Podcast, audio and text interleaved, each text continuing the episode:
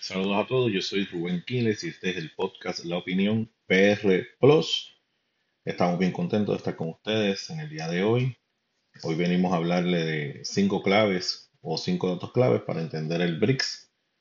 Eh, como usted sabe, eh, es un tema que yo creo que en los últimos años ha tomado mucha relevancia y, y en el último momento, luego yo creo que eh, em- empezamos a escuchar el BRICS desde o a partir o desde el COVID, la crisis del COVID, de ahí para adelante, hacia adelante, pues entonces hemos escuchado, empezado a escuchar acerca de ese eh, llamado BRICS. Eh, muchas personas a lo mejor pudieron estar bastante familiarizadas con el BRICS y tal vez lo dominaban más. En el caso mío, pues cuando yo creo que en los, en los últimos tres o seis meses es que ha tomado más fuerza eh, el tema del BRICS y pues, requiere, ¿verdad?, que, que nos pongamos el día, pero en el caso mío, me, me pongo el día. eh, yo estudio las cosas y con esto, pues yo, yo traigo, traigo el tema, ¿me entiendes? Eh, tal vez esto sea, eh, puede que sea mi problema, que no, no busco temas tendencia, es que simplemente me interesa un tema, lo estudio, entonces pues me pongo a grabar y pues tal vez tenga que irme más con temas tendencia. Esto es un tema tendencia, así que pues puede que entonces tenga mucha más suerte este, eh, y más, y más personas, pues como yo, que estábamos ignorantes ante el tema, pues aprendamos. Así que cinco datos eh, claves para el BRICS. Empezamos ya. Eh, número uno, origen y composición. El BRICS es un acrónimo que se forma a partir de las iniciales de cinco países miembros que son Brasil, Rusia, India, China y Sudáfrica. El grupo se constituyó en el 2006, cuando originalmente se llamaba BRIC, ante la inclusión de Sudáfrica en el 2010, convirtiéndose en el BRICS. Desde el 2006, sí, desde el 2006 existe el BRICS, eh, el BRIC, ¿ok? Honestamente, y les puedo decir con toda sinceridad, yo no sabía del BRIC, mala mía. 2006, yo no acuerdo, ni- yo no ni lo que estaba haciendo en el 2006. Eh, 2006, wow, yo estaba como que en ese trayecto de universidad, trabajo, matrimonio. Yo tenía dos años de matrimonio para ese tiempo, o sea que mi mente, mi mente literalmente estaba metida en tantas cosas, menos en, en crisis globales y asociaciones globales. El BRICS, el BRIC como tal, es una, ese nombre una, viene de, del vocablo inglés eh, y debido a un individuo que se llama Jim O'Neill, Jim O'Neill es parte, y en estos momentos creo que es el presidente de este, Goldman Sachs, y es el primero que observa eh, esta serie de países y la unión y la cooperación de estos cuatro países que, como dije, en ese momento era Brasil, Brasil, Rusia, India y China. Estos cuatro países pues se reunieron, ¿verdad? Similar al G7 en el 73, eh, una serie de países con unas características que se unen para entonces hablar sobre el mundo y ver cómo entonces pues eh, cooperamos entre nosotros, entre todas estas naciones para alcanzar algo, objetivos en común. En el 2000 2010 pues entonces entra Sudáfrica. Si usted se fija, estos países empiezan a dar unas demostraciones de poderío económico que se reflejan en, por ejemplo, hay unos comunes denominadores aquí. En el caso de Brasil, Olimpiadas y Mundial de Fútbol. Eh, Rusia creo que también tuvo su Olimpiada y tuvo su, su Mundial. La India no ha tenido Olimpiada, pero China tuvo su Olimpiada. Suráfrica tuvo su, su, me parece que también tuvo su Olimpiada, estoy aquí de memoria, su Olimpiada y tuvo su, su Mundial de, de fútbol, de, de balompié. Eh, entonces, un denominador común son economías que estamos demostrando que tenemos el poderío económico para albergar unos escenarios tan grandes y tan abarcadores como son Juegos Olímpicos y Olimpiadas. Eh, perdón, Juegos Olímpicos y Juegos eh, Mundial de, de Soccer.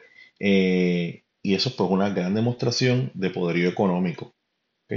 Porque para ello tú tienes que hacer unas inversiones en infraestructura que no se tiene en el momento, etcétera. Así que pues eh, con eso pues estas naciones pues logran eh, su, su cometido a nivel de a nivel este, económico. Eh, lo otro, lo segundo es el tamaño de la economía. Los países BRICS representan un segmento significativo de la economía mundial. Juntos, estos países comprenden más del 40% de la población y están alcanzando cerca del 25% del PIB global. Esto fue al, mil, eh, al 2021. Eh, actualmente, eh, actualmente el PIB, la cuota de, los BRICS en el PIB mundial ha alcanzado el 31,6%. Esto es calculando a paridad de poder adquisitivo. Está superando las economías del G7, que está en 29,9%, aunque en términos nominales los países del G7 representan el 45% del PIB mundial. Pero en los años 90, eh, el G7 representaba el 70% del PIB mundial. Por lo tanto, con esto podemos concluir por el momento que no hay duda que, que no, o sea, no tomar en serio el BRICS sería una estupidez porque no hemos visto que haya un decrecimiento en el BRICS, al contrario, estamos viendo que sigue habiendo un crecimiento.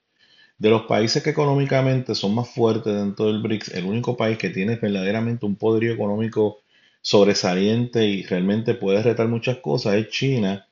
Eh, me parece que la economía de China estaba como por 19 billones, algo así, billones, este, que ninguno de los países estaba alcanzando ese, ese potencial pero China, este, a niveles económicos, pues sí. China no cuenta con estos, estas super reservas de recursos naturales, sí tiene, pero no es tanto. El país con mayores reservas, eh, eh, mayor reservas de recursos naturales sería Rusia, seguido de Brasil. Rusia realmente es el, el país clave dentro de lo que es materia de recursos naturales. Hay que destacar que me parece que de los cinco países, si me equivoco, pues discúlpenme, pero tres de ellos poseen grandes reservas de oro, que eso va a ser bien importante a la hora de que en, su momento, pues ellos van a querer establecer su moneda y entonces con el oro que, que, que se deshace, el, el, oro del territorio, pues entonces podemos entonces eh, fortalecer esa moneda como se pasaba en el pasado. Pero esos son otros temas que entonces después yo lo estudiaré con calma, entonces vendré eso y lo comentaré. Este, Número 3. Cooperación económica. El BRICS se ha centrado en la cooperación económica y financiera. Han discutido la creación de un banco de desarrollo. Eso pues, esto es, ¿verdad? Estoy hablando del desarrollo del BRICS. Ya ellos tienen su, su, banco que está dirigido por eh, la brasileña eh, Dulma. Ella es la que está dirigida. Es curioso porque esa señora la corren con corrupción en, en Brasil. Entonces ahora está dirigiendo un banco. O sea que, cosa que no se entiende, pero pues, ni modo. Este, pero ya el banco está. Y un fondo de reservas conjunto para fomentar la inversión en infraestructura para hacer frente a las crisis económicas. El G7, Occidente, tiene el Banco este, Mundial y el, y el, y el, y el, Fondo eh, Monetario este, Mundial, se ven los nombres, este, espérate, déjame buscarlo bien. ok, el Fondo Monetario Internacional, ok, Fondo Monetario Internacional, y tiene el Banco Mundial, discúlpeme.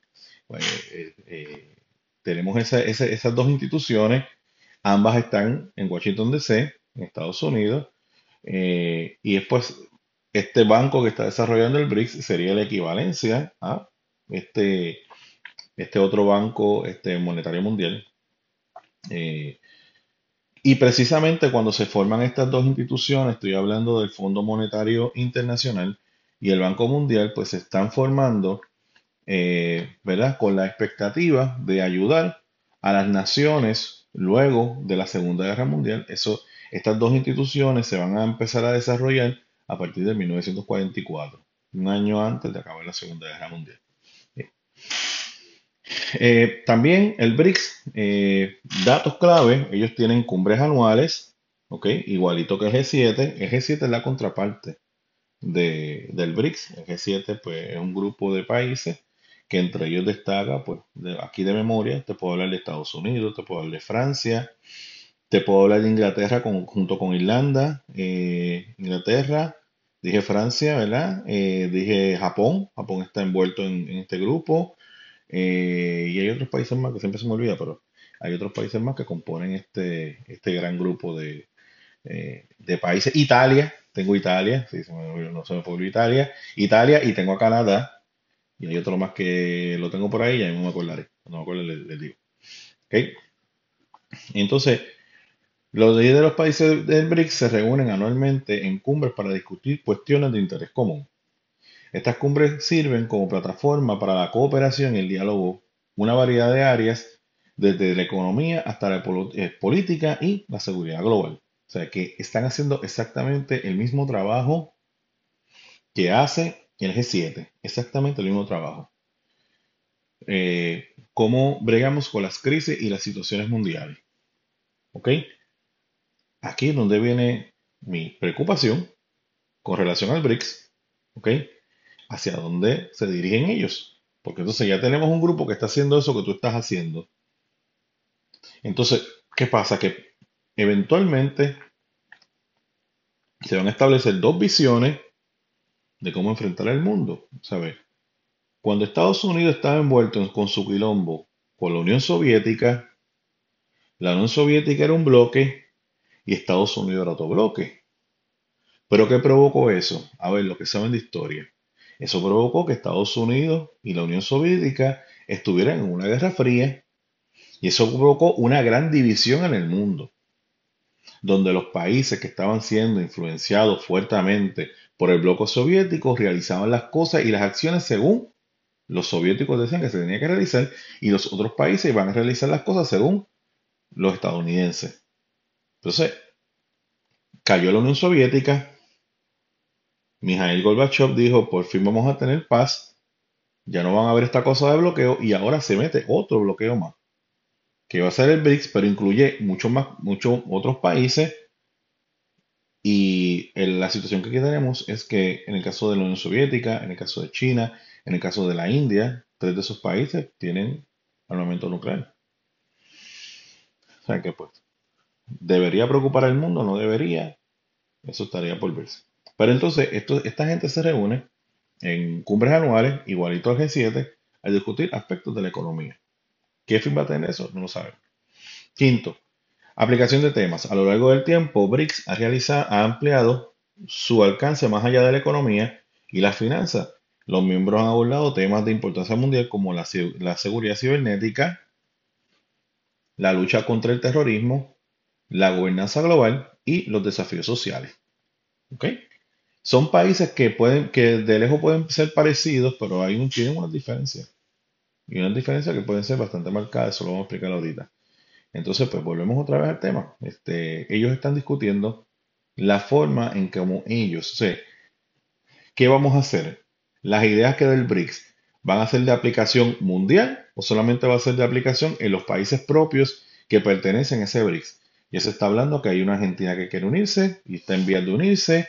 Arabia Saudita, que es el mayor cuco, ¿verdad? Que se una a al BRICS, porque todos deben recordar que una de las cosas que salvó la economía de Estados Unidos es precisamente que la Arabia Saudita decidió comprar total y completamente el petróleo en dólares. Y eso pues ayudó a que ese dólar se fortaleciera.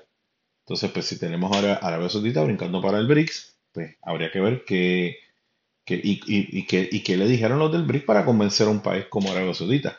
El, el hecho de que Arabia Saudita brinque para el BRICS, pues nos puede decir mucho acerca de la seguridad, eh, ¿verdad? Que puede estar teniendo este BRICS a nivel mundial. No lo sabemos. Eh, ay, me fui, me fui de los temas, eh, estamos aquí. Ay, ay, ay. Eh. Ah, ok. Cumbres anuales. Ok, se me, se me corrió la, la presentación. Este, entonces, pues, vu- vuelvo y repito, para resumir, ¿esto es solamente aplica a los países bajo el BRICS o es una política que se va a extender al mundo? ¿El BRICS va a tener el suficiente empuje político para poder establecer políticas mundiales, etcétera? Volvemos y repetimos, tanto el G7 como el BRICS no, no, no establecen políticas ni leyes. O sea, eh, y, y la Unión Soviética, eh, la Unión Soviética no, la, la, eh, las Naciones Unidas son el único instrumento, ¿verdad? A nivel internacional que te puede establecer ciertas disposiciones. Pero entonces si, si, la, si el BRICS se alinea a una Agenda 2030, desarrollo sostenible y otras cosas más, pues entonces pues ya estarías, ya entonces el BRICS estaría acercando a lo que es el gobierno mundial. Y cuando digo gobierno mundial no estoy, ¿verdad? Eh, no estoy, este, ¿verdad? Anunciando gobiernos o cosas. Se estaría acercando a lo que, a, a lo que las Naciones Unidas quiere hacer con el mundo, etcétera. ¿Verdad? Pues no, eso pues no lo sabemos. Este, pero ¿y por qué me brinca esto? Dios mío, me brincó otra vez. Ok, tamaño de la economía, qué mal. Ok, ampliación de los temas. Ok, estoy, estoy bien, estoy bien. Yo. Ok, eso serían las cinco claves para entender el, al BRICS. Ahora, ¿qué predicciones hay en cuanto al BRICS? Es algo de lo cual nos tenemos que preocupar. Ellos van a, a sobresalir, no van a sobresalir. Hay una predicción que le queda este Jim O'Neill en una tesis, en un informe que él prepara para este um, eh, Goldman, Goldman Sachs, que él dice que para el 2050 eh, las naciones del BRICS o el, o el- BRICS va a ser, va a superar al G7 a nivel de poderío político, económico y hasta militar. ¿Ok? Esa es la, esa es la predicción. Eh, las naciones de, las naciones del, del BRICS son naciones que tienen muchos recursos naturales y al tener recursos naturales, para ellos sería muy simple ellos ser una nación híbrida basada en desarrollo de recursos naturales más el desarrollo de una industria. Y si ellos logran hacer eso, pues Europa no tiene nada que buscar porque Europa en un momento dado, pues es un, es un continente pequeño, no hay estas super reservas de recursos naturales. Y si el BRICS logra ser en la influencia predominante en continentes como América y continentes como África, donde hay ricas recursos eh, eh, reservas naturales, pues Europa va a tener un problema grande. No, no, no tengo duda con eso. No, no van a poder este, competir. No van a poder competir, así que pues yo entiendo que pues, puede haber un problema.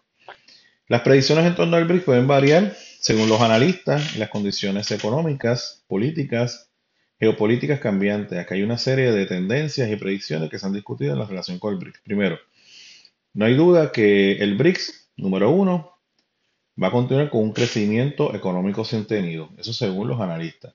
Se espera que eh, los países del BRICS continúen experimentando un crecimiento económico sostenido en las próximas décadas a medida que sus economías continúan desarrollando. Se espera que contribuyan de manera significativa al crecimiento económico global. Cuando las naciones eh, europeas se reunieron, eh, occidentales, se reunieron en el G7, ya esas naciones estaban hechas. Estados Unidos era una super megapotencia, Inglaterra era una potencia a respetar, eh, Francia de la misma forma también, eh, Japón, ya Japón había superado todos los problemas de, su- de la Segunda Guerra Mundial y ya está, ya era una nación en su, en su, sobre sus pies. Eh, eh, Italia ya también estaba desarrollada, Canadá también estaba desarrollada, todas, todas las naciones estaban ya este, bastante, bastante preparadas para el, para para el nuevo reto. El BRICS son naciones en vías de desarrollo, ¿ok? Y hay que ver, hay que ver cómo, si su, si su crecimiento económico, con- eh, eh, económico continúa, pero la, espe- la expectativa es que sí, que eso va a pasar.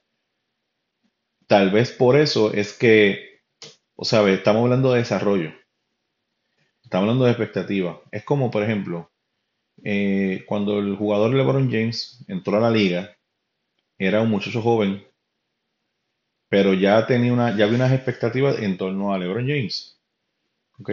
Pues por lo tanto, a lo mejor ahora él no se ve súper extra mega desarrollado, pero con el tiempo él siguió desarrollando hasta convertirse en LeBron James.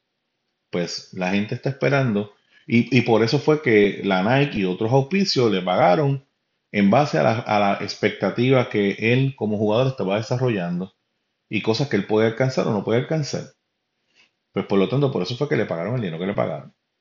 Pues aquí está pasando exactamente lo mismo.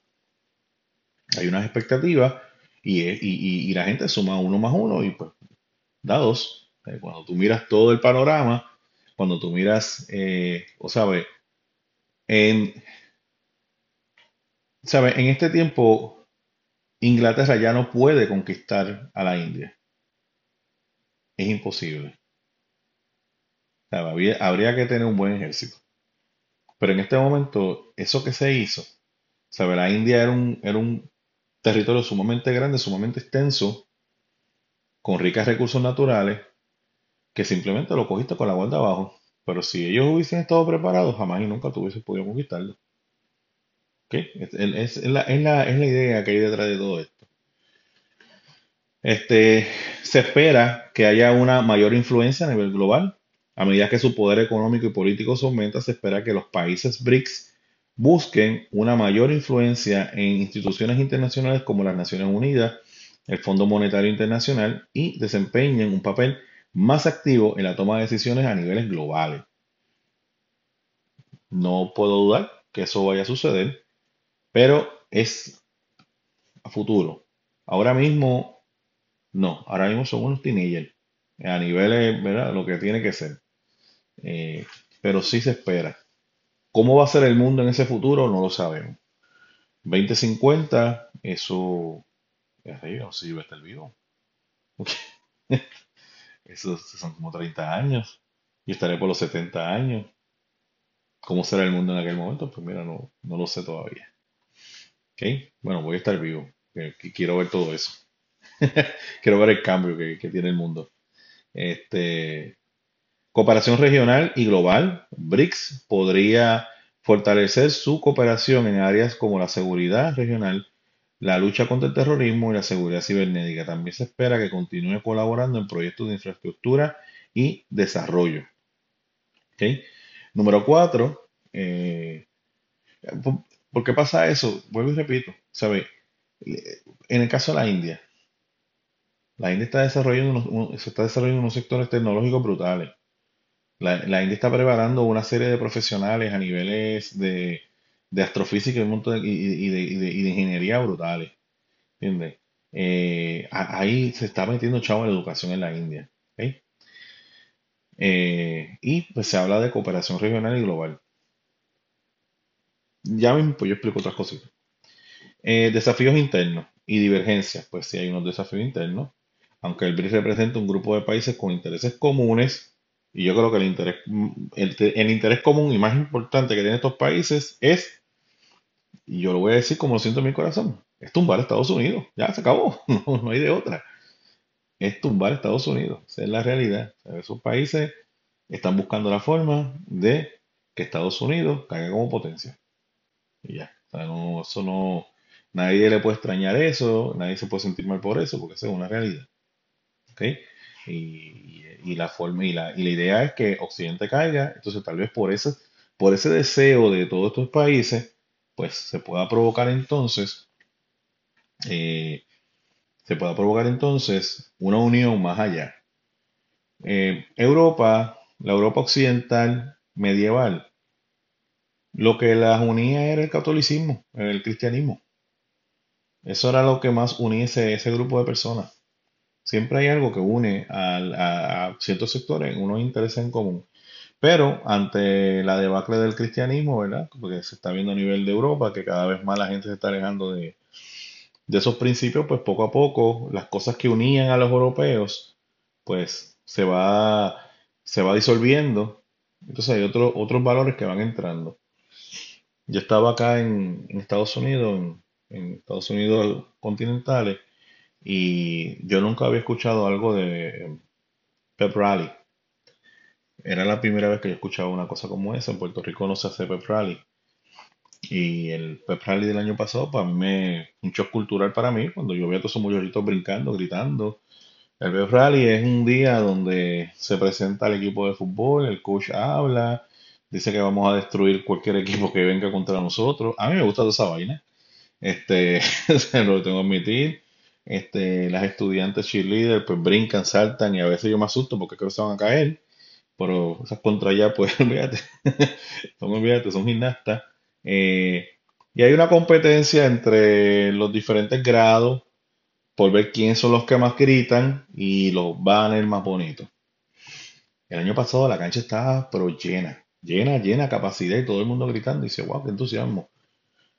Este año yo pensé que esa escuela la iban a cerrar porque la cancha estaba total y completamente vacía. O sea, no vacía literal. Pero ciertamente tú no veías que los estudiantes. Esto aquí se llenaba. Entonces, cuando hablo con una compañera, eh, me dice que no, los estudiantes están, pero no quieren participar del evento. Y yo, pongo, yo digo, ¿por qué no querrán participar? Yo en mi mente, ¿por qué no querrán participar del evento? O sea, son estudiantes que están prefiriendo más estar aburridos en un salón de clase frente a un maestro, porque hay unos salones que se diseñan para albergar la población, en lo que, en lo que acaba el PEP Rally, pues ellos prefieren más estar en salón que participar de Rally. Yo honestamente prefiero más estar en Rally, honestamente, gritando allí desaforado. Pero ellos prefieren más eso. Y eso pues nos está hablando de los cambios culturales que están ocurriendo en Estados Unidos, también en Europa Occidental, donde las cosas que antes nos unían ya no nos, unían, no nos unen tanto, y ahora hay otros valores que están entrando, y esos valores que están entrando están atacando precisamente esa atmósfera de competitividad, ¿verdad? de, de fogosidad, eh, porque hay unos estudiantes que no se sienten que tengan, ¿verdad?, el, las destrezas para estar allí. Eh, la sociedad capitalismo es competencia y tú traes tu idea, yo traigo mi idea y vamos a desarrollarla y el, y el que tenga la mejor idea, pues eso sobrepasar. Eso debería ser la, la, de, la de esto. También está el hecho de que eh, se pisan callos y se pisan cabezas y se cortan cabezas para entonces yo poder sobresalir. ¿Verdad? Y ahí está envuelto, yo creo que en todo eso está envuelto, ¿verdad? Todo ese, toda esa eh, gama de sentimientos y emociones que los estudiantes tienen con relación al a Pep Rally y no quisieron, simplemente no quisieron participar. Esos son los, desafíos que Europa Occidental puede estar teniendo. Pero en el caso del BRICS, pues, por ejemplo, aunque el BRICS representa un grupo de países con intereses comunes, también hay, tienen grandes eh, diferencias significativas en términos de sistemas políticos, sistemas económicos y objetivos nacionales. Las divergencias internas pueden influir en la capacidad del grupo para mantener la cohesión y la cooperación. El ejemplo marcado, los problemas, este, los problemas fronterizos que tiene la India con China. Este, el uso del mar. ¿De quién es ese mar que está frente a China? Eso está trayendo problemas con Vietnam, entre China y Vietnam. O sea, que China quiere ocupar y dominar ese mar. Este, me imagino que el, equivalente a ese mar en América pues sería el mar Caribe. Eh, y puede ser, recuérdese para la época colonial, Mare Clausrum, mar, abierto, este, ese mar pues es importante para el desarrollo comercial de, de, América y con control de ese mar pues controla muchas cosas, el exclusivismo mercantil en los días de España. Así que pues, pues sí, hay, hay sus grandes diferencias y entonces pues, por ejemplo, de esos cinco países, eh, cuatro de ellos son economías libres y eh, sistemas democráticos y el único que no tiene un sistema democrático es China y su economía es libre. Ya mismo, bueno, eso, eso en el próximo podcast lo voy a explicar. Eh, pero pues así es, no, tienen, este, hay sus diferencias y pueden ser diferencias que pueden afectar en el futuro la capacidad de, de, de este grupo de avanzar. Desarrollo tecnológico y digitalización se espera que los países BRICS continúen invirtiendo en tecnología y digitalización lo que podría impulsar aún más sus economías y mejorar la calidad de vida de sus poblaciones. Sexto, relaciones con Occidente. Las relaciones entre los países BRICS y las potencias occidentales, como Estados Unidos y la Unión Europea, seguirá siendo un tema importante. Las tensiones comerciales y políticas y estrategias pueden influir en la dinámica entre estos países y es mi mayor temor. ¿Por qué? Porque ya los europeos y ya América, Estados Unidos, pues ya tienen su, su espacio, pero entonces si ahora vienen otros actores a ocupar espacio, dame espacio aquí, el planeta puede parecer muy grande, pero cuando, cuando tenemos tantas, tantas naciones, puede ser muy corto. También el otro, el otro factor que tenemos es que la medida que, y es, es crudo lo que voy a decir, pero es una realidad y preocupa, muchos países van a empezar con unos desarrollos. En el caso de la India y China, son los países que más contaminan el planeta. Es una realidad, porque tienen más gente. Pero también son los países que más van a consumir. Entre los dos son casi 3 billones de personas. ¿Ok? Entonces hay que, hay que conseguir recursos naturales para toda esa gente. ¿Cómo se va a hacer eso? ¿El planeta da para tanto? O sea, son, son temas que hay que, que se tienen que analizar. Se tienen que analizar, ver de qué forma. Digo, no estoy hablando de, aquí no, no, ellos están vivos y están vivos, ¿sabes? Y esto orgánicamente, pues unos vivirán y otros morirán. O sea, orgánicamente, pues la gente muere y vive. ¿Entiendes? Y no, aquí no estoy diciendo que, que haya que salir de la mitad, de, estirarnos un Thanos, ¿entiendes? Y así, no, ya están vivos. Eso sería algo eh, inmoral. Y es una realidad. Eh, sería algo inmoral. Pero entonces, hay que entonces idearnos la forma de cómo satisfacer los recursos de naciones, tan, eh, cómo satisfacer las necesidades de recursos que van a tener dos naciones super extra mega pobladas, como es el caso de China y como es el caso de la India. Impacto en África, este, la relación entre, entre BRICS y África es de interés particular. Se espera que el BRICS continúe expandiendo sus relaciones eh, comerciales y de inversión en África, lo que podría tener un impacto significativo en el desarrollo económico del continente. Y hay que ver de qué forma este BRICS va a impactar a África, si va a ser de una perspectiva colonial, como hicieron los europeos, o si va a ser de una perspectiva mucho más benévola y de mucha más de un entendimiento mucho más de asociación con estos países africanos, o qué van a hacer. Que ese es un análisis también que se debe hacer. Mi conclusión, los países bajo la Unión del BRICS, muchos de ellos fueron pasadas colonias europeas, occidentales y orientales, También porque los, japoneses también este, colonizaron territorios dentro del sudeste asiático, con sistemas políticos distintos y económicos. En el caso de Brasil, la India, Sudáfrica son democracias capitalistas de libre mercado. En el caso de Rusia es una democracia, pero Como en la, democracia de Rusia, ¿verdad? Putin es un diablillo. Este, ahí pues casualmente pues el tipo que se lo puso pues se le estrella el avión. Cosas que pasan, ¿verdad? Eh, horrible, horrible, horrible. verdad que... Porque yo solamente me pongo a pensar ese avión a lo mejor tenían niños, familias que estaban viajando para, para otro lugar. Y por viajar ese tipo y por tener que matar a ese tipo en una, en una circunstancia que no parezca que Putin fue el que lo mató, estaría en un avión. Wow. Horrible. Eh, Rusia tiene una economía libre mercado. Siempre, ¿verdad? Hay una reminiscencia del comunismo y hay una vigilancia, ¿verdad? Y a lo mejor puede haber unas, obstrucciones. Sobre todo lo que yo lo que yo he visto, ¿verdad? Es que son hay mucho negocio atado, a, atado al Estado, ¿verdad?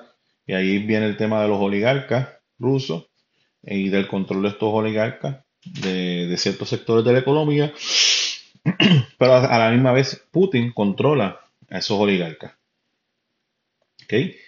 Eh, en el caso de China, China no es una democracia, es el país más rico de todos ellos, pero no es una democracia, eh, no goza de las, de las reservas naturales de Rusia o Brasil, tiene sus recursos, sus reservas naturales, pero tampoco es que sea una cosa tan brutal.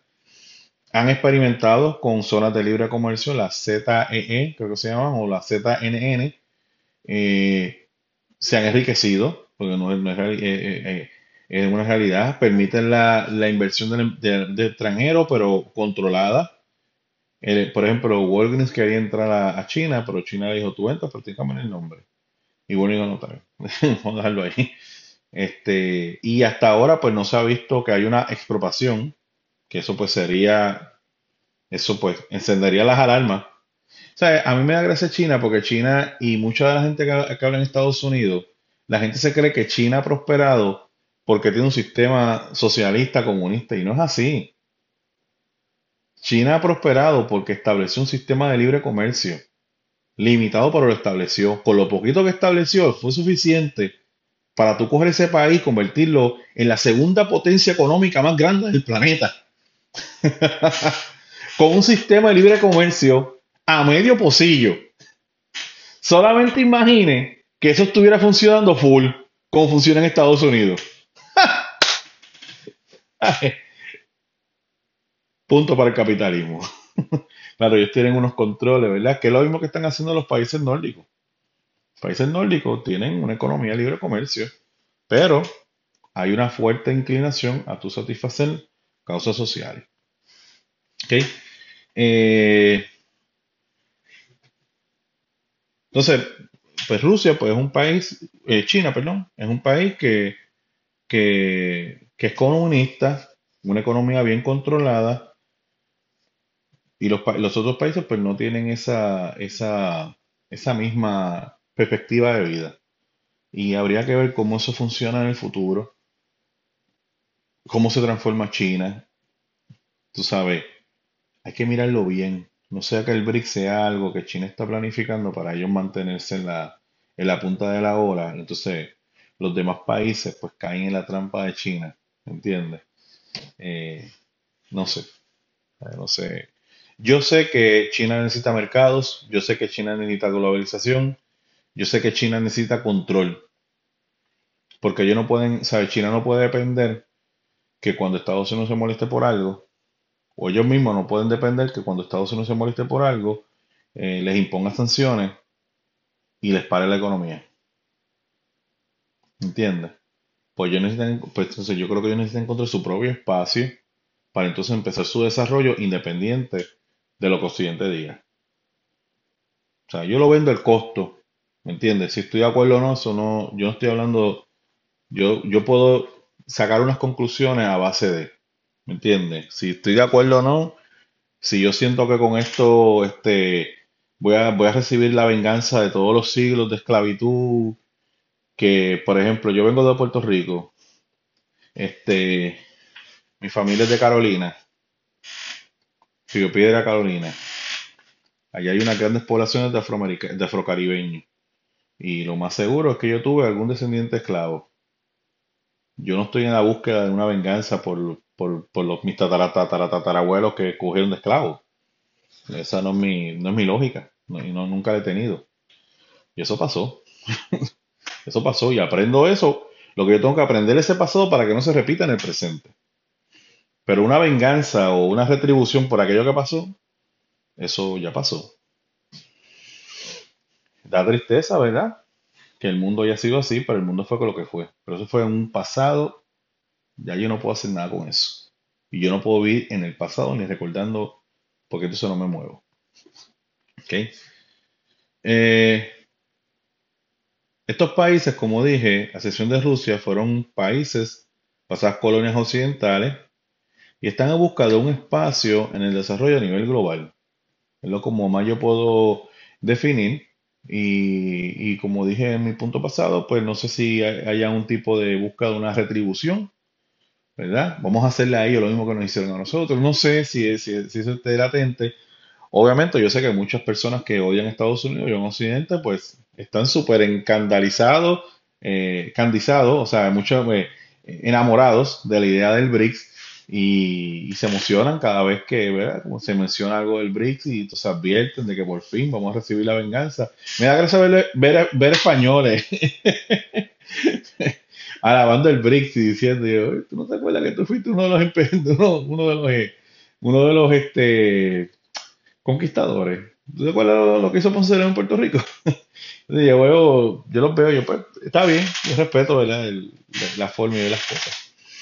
Eh, en mi opinión personal, eh, peligros que yo puedo encontrar Y a lo mejor en la medida que sigue estudiando, pues encontrar otras cosas más. Pero eh, estos, que estos países sean como, el BRICS sea como lo que fue el Imperio japonés. Los que no recuerdan, el Imperio japonés por mucho tiempo tuvo la influencia y fue obligado por Estados Unidos a abrir su mercado. ¿Ok? A nivel, o militarmente. Entonces todo el mundo esperaba que cuando este, Japón accediera a ser un imperio, que Estados, no sé si lo saben, Japón fue un imperio en, en, Oriente, conquistó e influenció directamente a, China influenció Corea e influenció muchos territorios. La India pensaba que como ellos tenían el mismo, tuvieron el mismo problema que ellos están teniendo, que fueron colonias y, de alguna forma fueron influenciados por Occidente, ellos iban a ser mucho más benévolos con ellos y fue todo lo contrario. Los japoneses fueron terriblemente este, imperialistas con, este, con estos grupos. Así que pues, eso es un detalle. También queda latente el peligro de una gran guerra me voy bien radical, debido a que se creen dos bloques entre Occidente contra el BRICS y el BRICS contra Occidente. Entonces se empiezan a, eh, se empiezan a, pisar cada uno callos. ¿Ok? Y entonces nosotros con la idea de la venganza contra Occidente, pues nos metamos en una superguerra, ¿verdad? ¿Por qué? Porque llega un momento que los dos bloques no pueden coexistir. Entonces, si eso pasa, pues vamos a tener un problema feo. Porque todavía Marte no es habitable. Mejor vamos a esperar un poquito lo que Marte es habitable, siembren árboles en Marte, ¿verdad? y empecemos a, utilizar a Marte, ¿verdad? Y empezamos a ver porque, ¿verdad? Los millones, millones de siglos en, lo que un, un planeta coja atmósfera. Así que vamos a esperar a que Marte se desarrolle y dejemos estas problemáticas, ¿verdad? Ahora, te dejo estas, estas dos preguntas y tú me las contestas en, en, el, en, el, espacio de comentarios. La primera es, ¿cuál en tu opinión sería el eslabón más débil del BRICS? O sea, ¿qué país pudiera ser el más débil del BRICS? Y número dos, ¿cuál es el principal o podría ser el principal problema de desarrollo del BRICS? y comenzamos a discutir. Recuérdate que me puedes seguir en las redes por Skywalker 2390, Ralph Wing, eso es en Twitter también o ex. Eh, me puedes encontrar en Facebook a través de la opinión PR. De igual forma, este podcast lo vas a encontrar en Spotify, en Apple Podcast y lo puedes encontrar en nuestro canal de YouTube, en la opinión PR Plus. Muchas gracias por haberme atendido y nos veremos luego.